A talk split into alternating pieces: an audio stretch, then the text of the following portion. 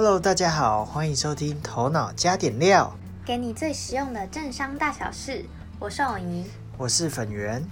Hello，大家好，今天又换我主持了。今天呢，要跟大家分享一个最近在网络上吵得沸沸扬扬的一个议题，就是 Facebook 和 Apple 最近在网络上展开了世纪大战。那这件事情也引发了一些隐私权的议题讨论。那我们现在就从头开始来跟大家聊聊，到底这件事情是怎么样的事情？那我们的看法是什么？嗯，简单来说，其实从一开始是 Apple 在今年年中的 WWDC，也就是 Apple 的全球开发者大会上面去宣布说，呃，我们即将推出的 iOS 十四和 macOS Big Sur 会新增一项新的隐私权功能。那新增这个功能的目的呢，是让我们的使用者都能够对自己的网络个资有更全面的掌控权。那既然是年终发生的事情，为什么最近又会闹得沸沸扬扬呢？主要一个原因就是，第一个是 Apple 在上个礼拜正式去宣布说，哦，他又自己抛出这个消息说，App Store 的隐私权政策要更新喽。那第二个就是另一大的科技巨头 Facebook 收到这个消息之后呢，在十二月十六号指控 Apple 实施反市场的一个竞争手段。那他们除了呃去指控 Apple 之外，他们还买了美国几个大报纸的版面，像是《纽约时报》啦、《华盛顿邮报》和《华尔街日报》去刊登全版广告。那广告的标题上呢，就大大的写着“我们为所有小型商家奋起反抗 Apple”。那此外呢，他们还去架设了一个 “Speak Up for Small Business”，就是为小企业发声的一个网页，然后并在自己 Facebook 的部落格去同步炮轰 Apple。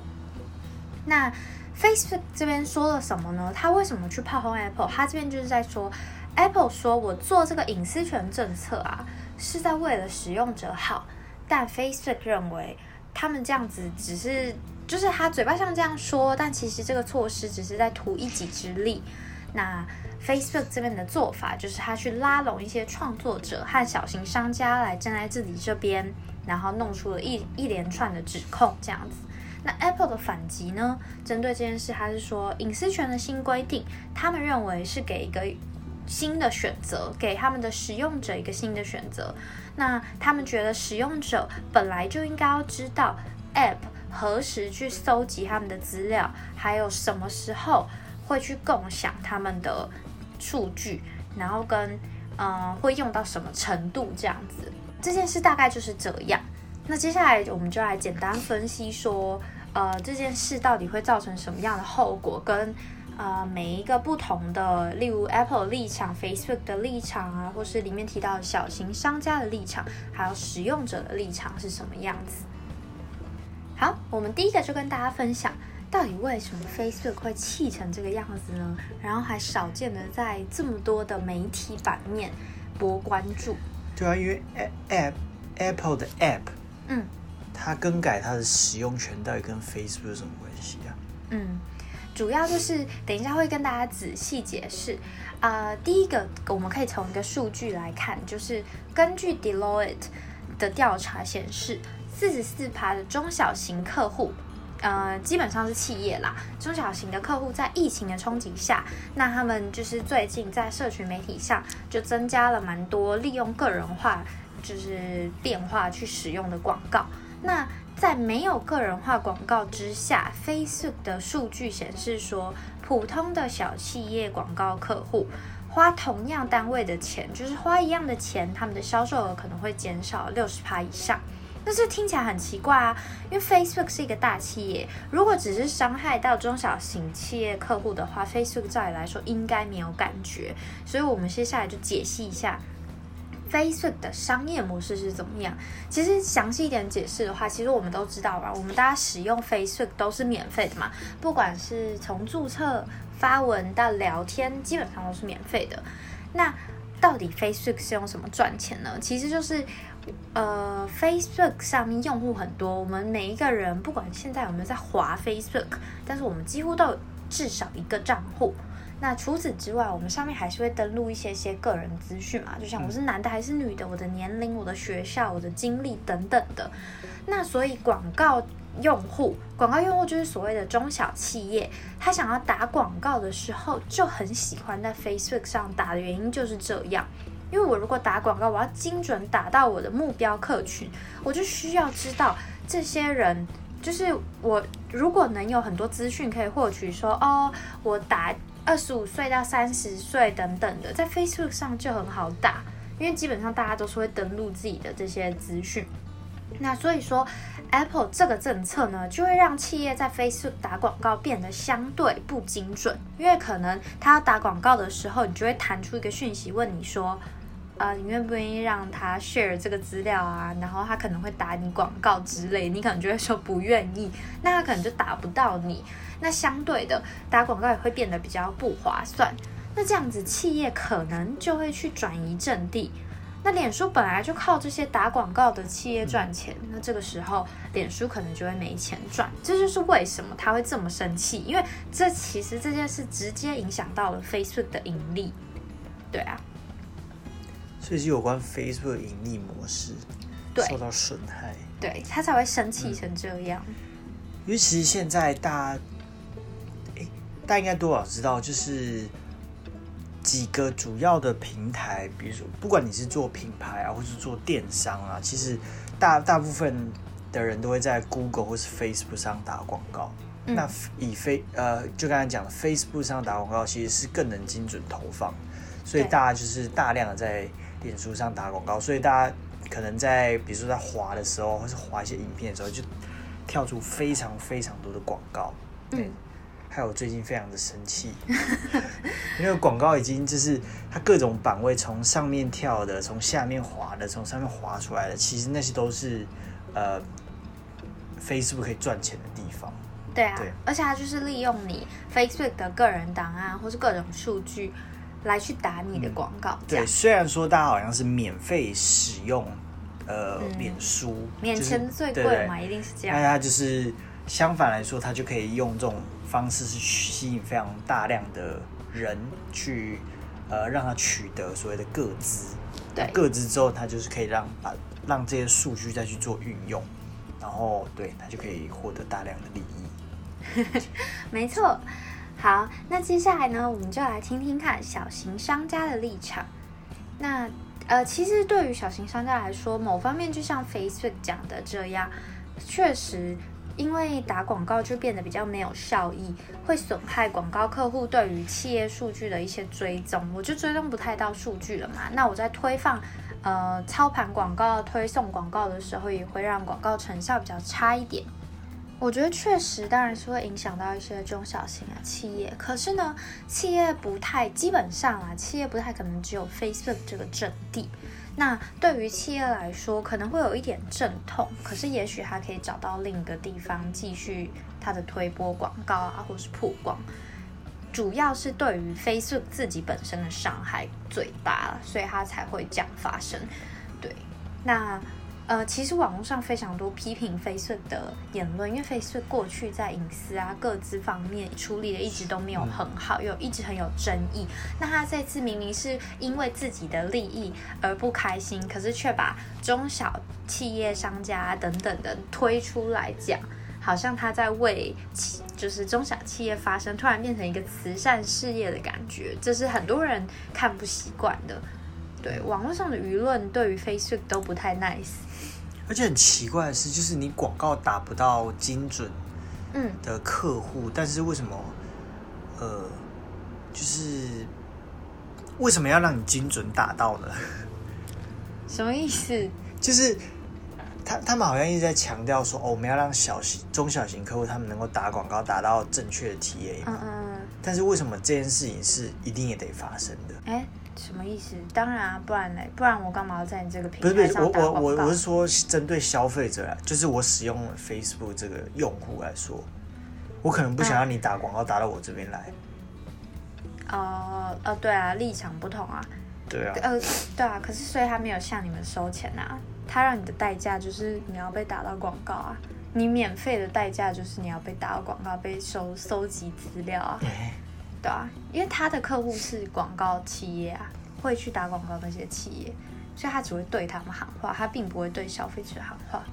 Facebook，我觉得这样有点，因为因为像我来说啊，我最近的体体认就是在滑 Facebook 的时候，其实广告越来越多，是会让我越来越讨厌这个平台，而我不想要用这个平台。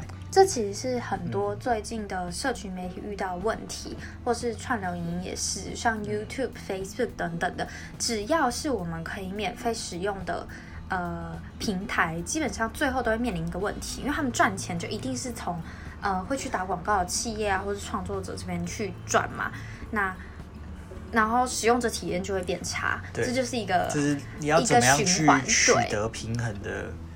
蛮大的一个重点。对，所以最近很多呃很多新型的企业就是出现，就是想要解决这个问题。对，好。所以其实还是要打破垄断比较好一点。好，那接下来我们就听听看使用者的立场。其实我们觉得，我觉得我们两个身为使用者而言。Apple 不是说每一件事都做得很好，它之前也有我们前面几集也有讨论过，它其实也有非常多有争议的事件嘛。那但是就这件事而言，Apple 持续的去强调让隐私权交还给使用者，那资料如何被取用这件事要更透明化，然后并提升用户的隐私权意识等等。其实从使用者的角度来说，我们都觉得是正面的。对，那。接下来呢，就我们就要来跟大家正式开始讨论说隐私权这个议题。那其实大家听隐私权三个字，基本上都是知道这个议题在讲什么。所以，我们今天不不打算说，呃，不打算说我们去特别解释隐私权这件事。可是想跟大家分享几个有趣的块现象、有趣的调查，还有一些值得反思的议题。第一个呢，就是呃。像 Apple 这个更新隐私权的政策，其实是有遇到一些质疑的。嗯，有一个史丹 Stanford 的大学网络与社会中心的消费者隐私主任 Jane King 就有提到说，呃，就算使用者获得了控制权，他们真的会用吗？这个 Apple 这个坚持跟这个政策到底是不是真的有意义？因为他觉得说 Apple 给了使用者限制追踪行为的权利，但是消费者不一定完全理解这些工具的使用方式，还有背后的运作模式。其实简单来说就是。大家可能还是会为了方便，或者是傻乎乎跟着舆论啊，跟着其他人的一起同意或是不同意，并没有太了解说，我同意他拿我的个资去做什么会怎么样，有什么差别，或是不同意的话，我又要接受什么代价，或是呃，我可以保护什么？那这样子的话，这个更新还有意义吗？你觉得呢？你有什么看法？其实我觉得蛮大一部分是。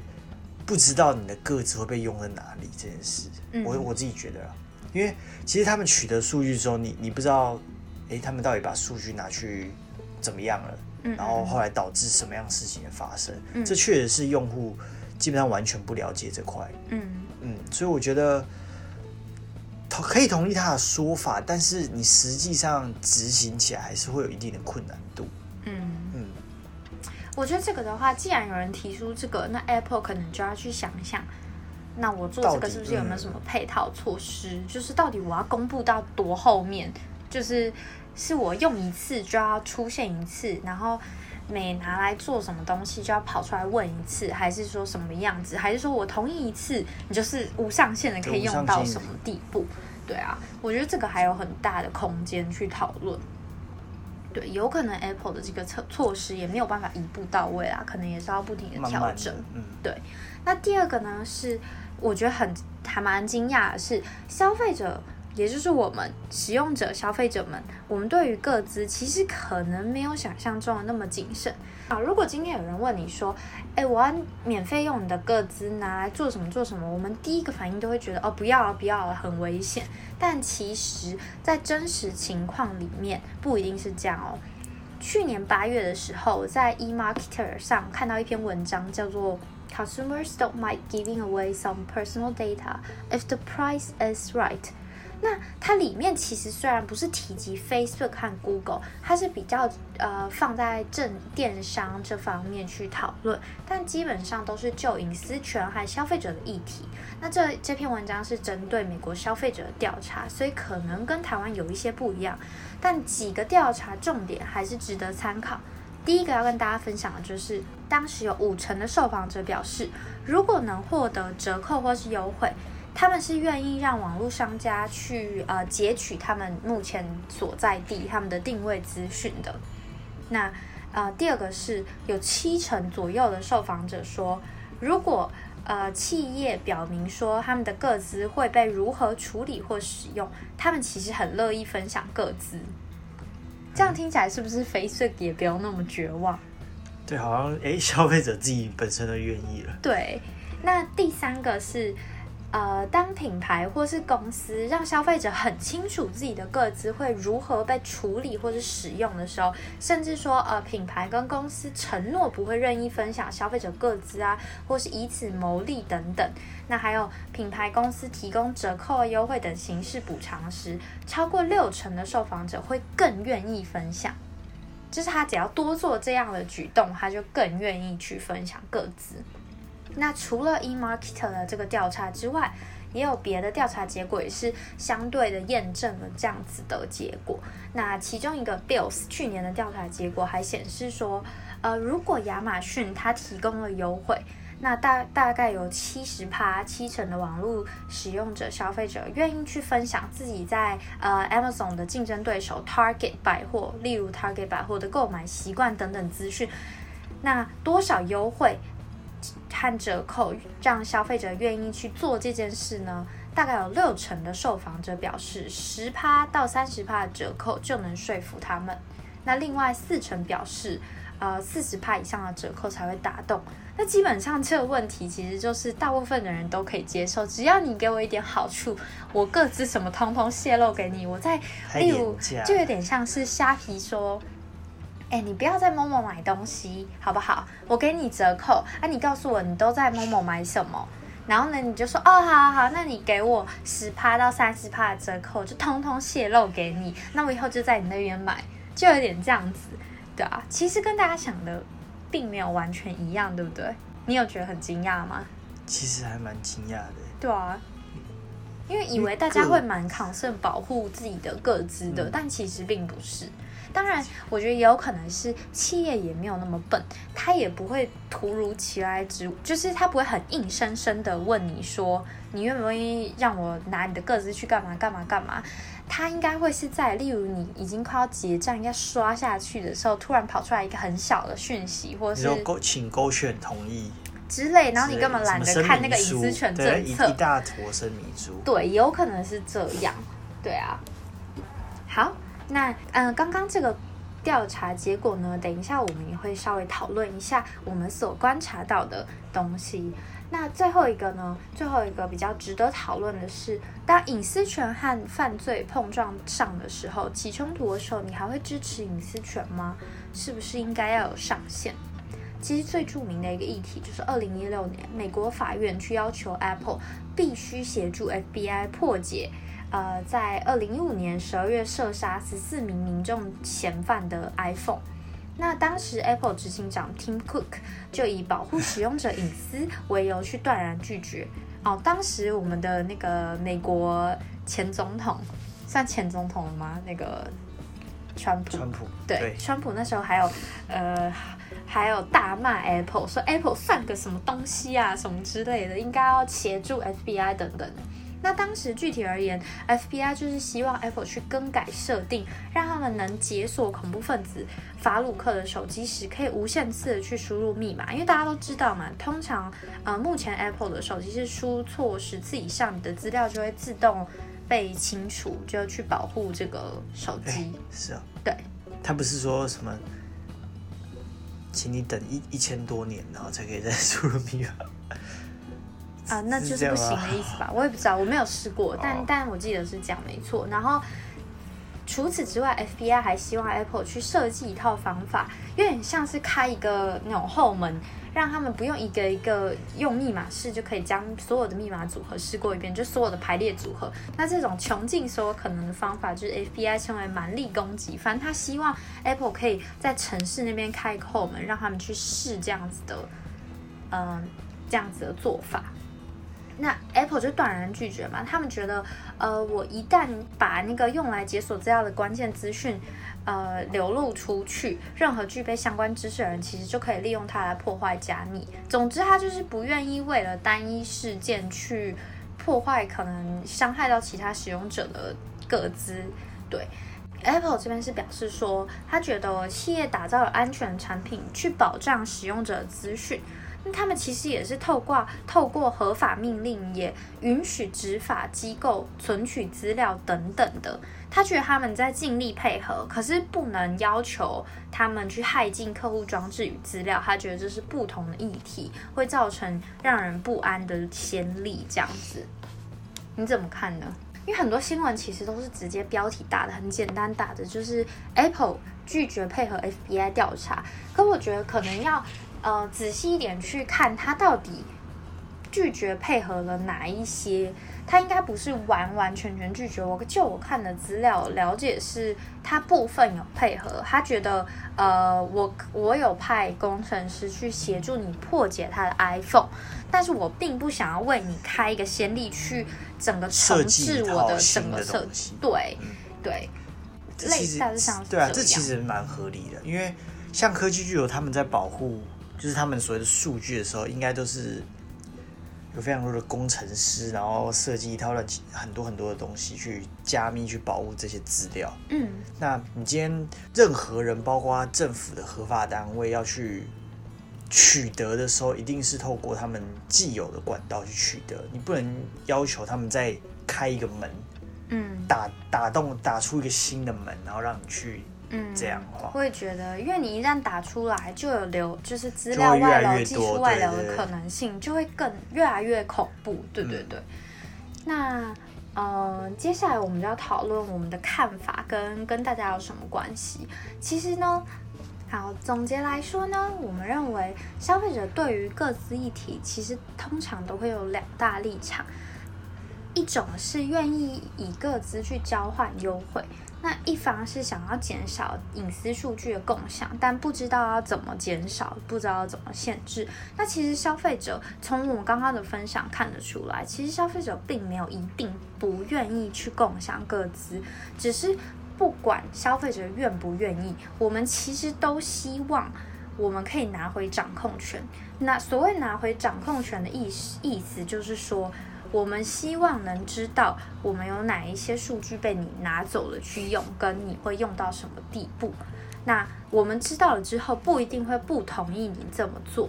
所以这其实其实也是一个大趋势。那我在看一些调查报告的时候，其实非常多的调查研究机构的执行长啊等等的，他们也都有发表说，以后的趋势会越来越走向消费者希望拿回掌控权，那他们对于隐私权的意识也会越来越重。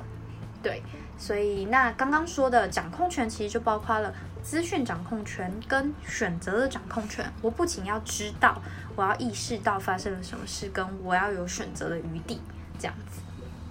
对，那嗯，我们就想问问大家说，以上我们讨论的几个点，你有什么看法呢？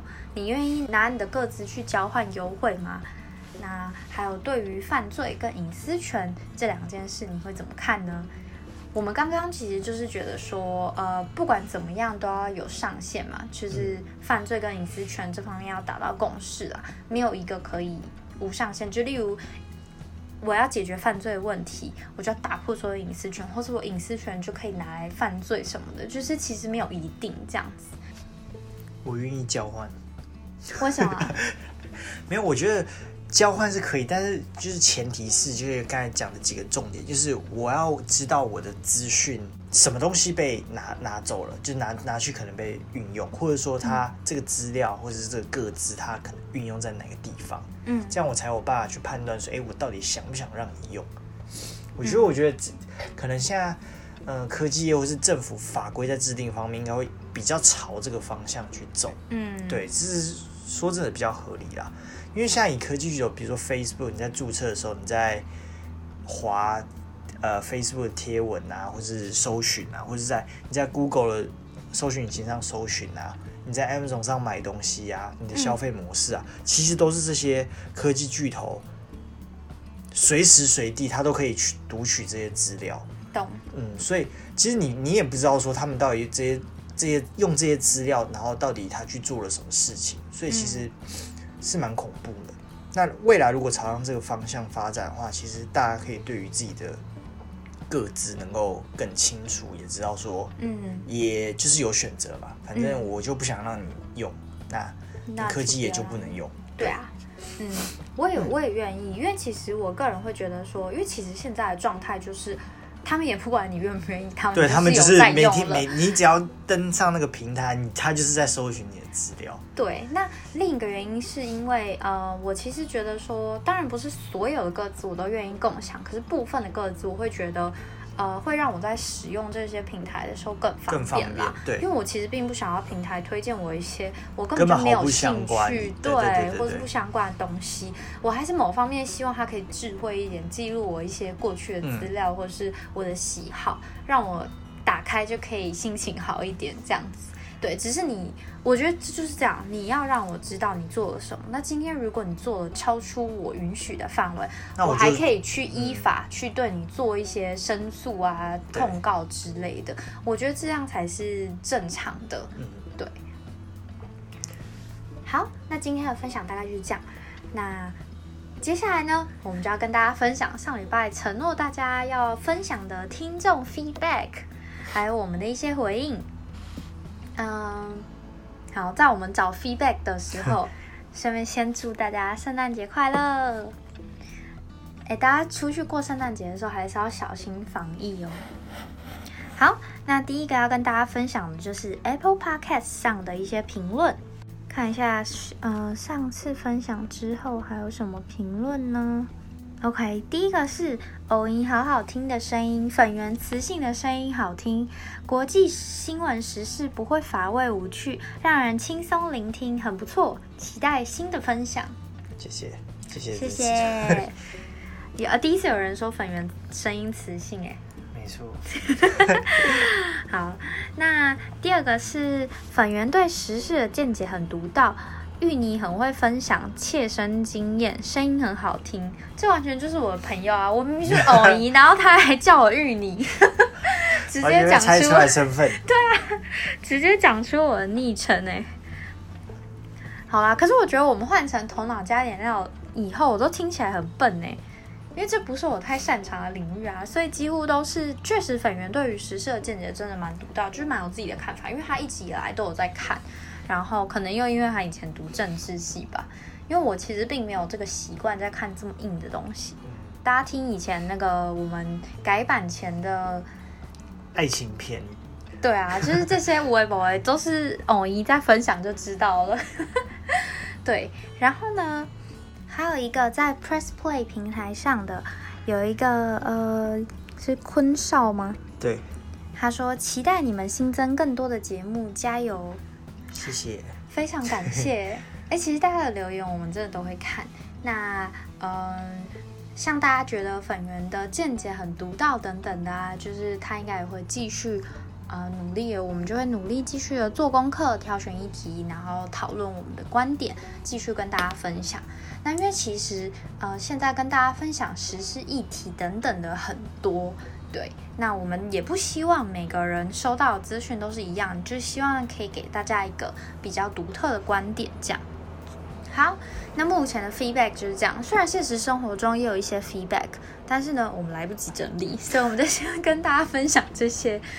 好，就谢谢大家喽，这一集就到这里。拜拜拜